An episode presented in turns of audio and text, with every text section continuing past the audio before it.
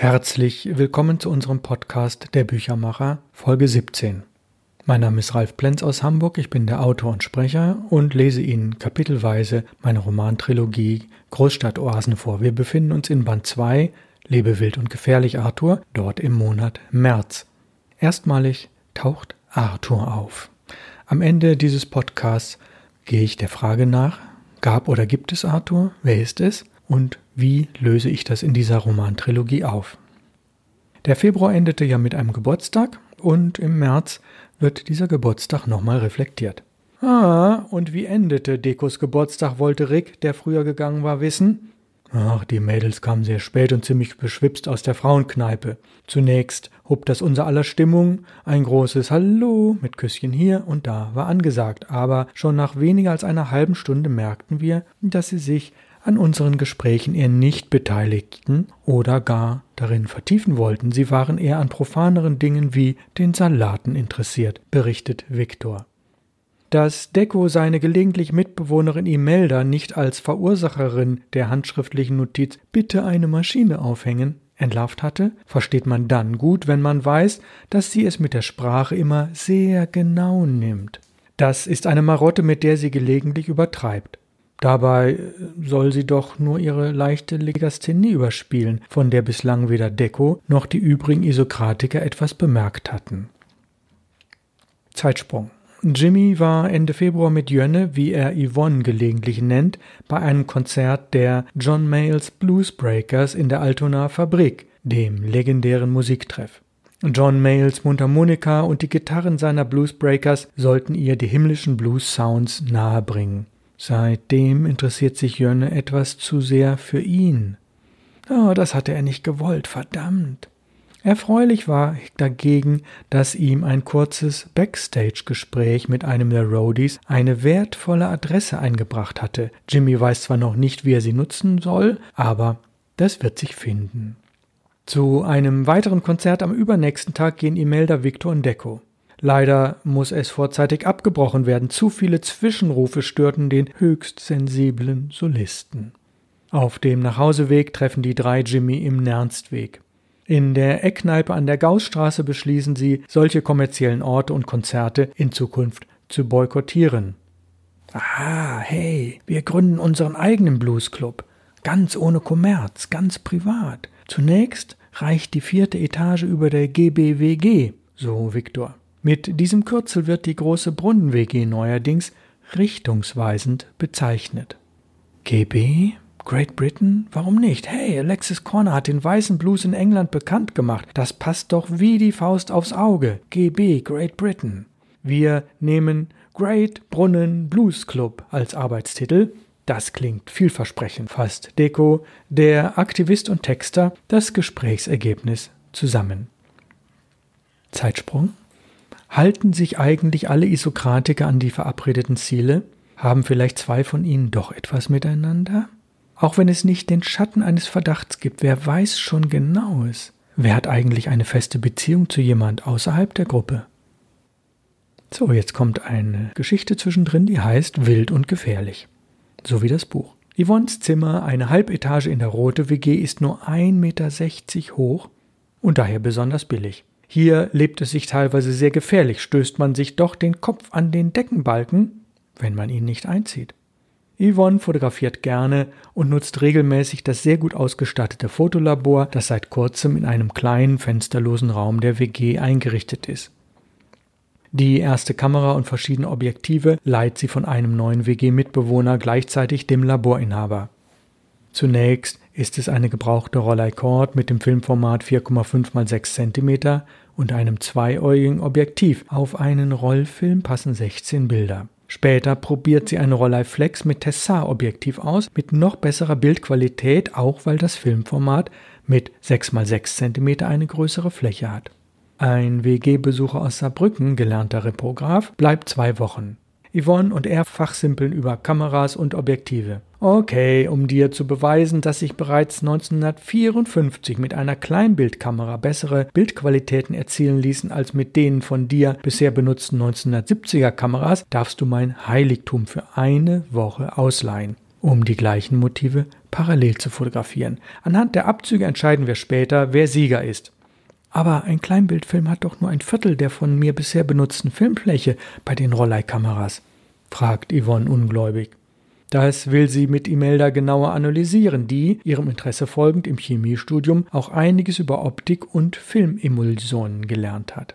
Diese Kamera, Leica M3, stammt aus dem Jahr 1954. Sie verfügt über ein Objektiv mit einer normalen Brennweite, das ist kein Weitwinkel- oder Teleobjektiv. Der Name verrät einiges. Noctilux M mit der Lichtstärke 1 zu 0,95 und der Brennweite 50 mm. Selbst bei sehr geringem Umgebungslicht am frühen Morgen oder in der Dämmerung gelingen super scharfe Aufnahmen. Der Saarbrücker nennt die Kamera bewundernd meine Göttin. Gleiche Aufnahmensituationen von Rollei und Leica beweisen, dass die Leica trotz kleinerer Filmfläche eine bessere Bildqualität hat, die sich auf Vergrößerungen mit mehr als 20 cm Kantenlänge ganz offensichtlich zeigt. Weil Yvonne ein besonders gelungenes Bild bei Fotoköhler in der Bahrenfelder Straße auf Berüttpapier belichten ließ, war es ihr schon fast peinlich, beim Abholen so begrüßt zu werden. Ach, das Fräulein fotografiert mittlerweile mit einer Leica. Ich kann es kaum fassen. Die ist doch bestimmt geliehen. Oh, Glückwunsch zur sehr gut eingefangenen Lichtsituation in der Dämmerung. Zeitsprung die Nächte in der Dunkelkammer waren wirklich aufregend, auch weil sie gemeinsam das Malen mit Licht ausprobiert haben. Das gelang dank eines winzigen Lichtstrahls, der durch das abgeklebte Schlüsselloch eindrang. Schade, dass der nette Besucher mit seiner vom Opa geerbten Kamera wieder die Rückreise antreten musste. Das Geheimnis der Göttin erfuhr Yvonne beim Abschied. Zur Zeit des Kaufs kosteten Kamera und Objektiv fast den zehnfachen Preis, einer Rollei-Mittelformatkamera. Oh, schön war es einmal mit einer solchen Kamera fotografieren zu dürfen. Die Negative würde sie richtig beschriften und gut weglegen. Nach diesem spannenden Start ist Yvonne technisch gut vorgebildet. Nun konzentriert sie sich mehr auf die Bildmotive. In ihrer freien Zeit, davon hat sie glücklicherweise genug, schießt sie in Ottensen sehr schöne Schwarz-Weiß-Fotos kann den Film ohne fremde Hilfe selbst entwickeln und Papierabzüge auf dem Vergrößerer Durst M601 mit Nikon-Objektiv machen. Zwei der besten Bilder des Jahresanfangs zeigen Graffitis. Eines mit dem Text Legal, illegal, scheißegal und einem Anarchisten A im Kreis darunter. Eines mit dem Text Legal, illegal, Ikea-Regal. Hm, Hausbesitzer überstreichen üblicherweise innerhalb eines Monats diese Wandmalereien. Yvonne ist daher sehr stolz, beide Sprüche dokumentiert zu haben, bevor sie unter frischer Farbe verschwinden. Das Nebeneinander dieser ähnlich klingenden Sprüche zeigt die momentane Situation im Stadtteil mit einem hohen Anteil an alternativer Wohn- und Lebenskultur. Also die Felswände einer Kluft, deren eine Seite ein politisches Bewusstsein mit neuem Lebensgefühl darstellt, deren andere Seite den unreflektierten Konsum. Ihr neuestes Fundstück, Lebe wild und gefährlich, Arthur, hat Yvonne auf ein Maß von 30 mal 40 cm vergrößert. Es wirkt sehr schön in der Rote WG und bietet den Bewohnern und Gästen immer wieder einen Anlass zur Diskussion. Wer ist Arthur? Viele helfen bei der Suche mit. Spekulationen werden mittels kleiner Zettel an das Foto angeheftet und teilweise wieder entfernt. Die interessanteste Spur führt zu Postkarten mit typografisch gestalteten Sprüchen. Dort taucht nicht nur das Lebe wild und gefährlich auf, sondern auch andere Einzeiler lassen eine sehr interessante Person hinter Arthur vermuten. Hier wird er ohne H geschrieben. Gibt es Arthur oder Arthur wirklich? Wie kommt er an Bleisatzbuchstaben und wie erlernte er das Buchdruckhandwerk? Deko analysiert glasklar, Ah, das muss ein Anarchist sein. Kann man denn gleichzeitig Anarchist und Literat sein? Und was haben Sachbeschädigung und Literatur miteinander zu tun? Mittlerweile sind die meisten der Meinung, dass es sich bei diesen typografischen Sprüchen wirklich um Literatur handelt. Das Verschönern einer Hauswand, so klärte neulich ein Jurastudent auf, sei selbstverständlich Sachbeschädigung. Ein neuer Spruch von Arthur löst kontroverse Diskussionen aus. Merke dir alles, fotokopiere nichts. Kapieren statt kopieren. Arthur. Tage vergehen, dann taucht ein neuer Spruch auf. In der blauen Blume erfährt Jimmy von einer Berufsschullehrerin in orangefarbener Kleidung, deren Namen er sich nicht merken konnte, dass tatsächlich in einer Schulbleisatzwerkstatt merkwürdige Dinge passieren. Mehr war nicht herauszubekommen. Schließlich führt über Viktor die Spur zu der Berufsschule, in der Drucker ausgebildet werden. In dieser Zeit arbeiten sie auch in der Buchdruckwerkstatt, in der genau diese Sprüche auf Postkarten als Arbeitsproben zu finden sind. Gibt es Anarchisten im Staatsdienst und wenn ja, wie viele? Sind Druckerlehrlinge besonders anfällig für anarchistische Literatur oder eher für den Typovirus? Wo genau ist der Zusammenhang zwischen der Kürze und Würze von illegalen Sprühereien, Comic-Texten und Typopostkarten? Sind Comics Kommerz oder Anarchie? Ende der Zettelwirtschaft in der Rote WG. Das Foto und die Zettel machen Platz für das Porträt eines begabten jungen Schauspielers aus dem Monsuntheater. Oh, schade, dass er Pantomime ist, sonst könnte man sein Porträt mit weiteren Arthur-Sprüchen umrahmen. Nur das macht aber keiner, denn Yvonne ist die Künstlerin und keiner möchte es sich mit ihr verscherzen. Ja, soweit die Lesung. Bin in den letzten anderthalb Jahren häufig gefragt worden, wer ist denn dieser Arthur? Gab oder gibt es ihn wirklich? Schreibt er sich mit H oder ohne? Kennst du ihn? Hast du ihn gefragt? Denn wenn man sich in Hamburg ein wenig auskennt, kennt man in der Tat einen Arthur, der ein Bleisetzer ist und in der Tat auch Lehrer.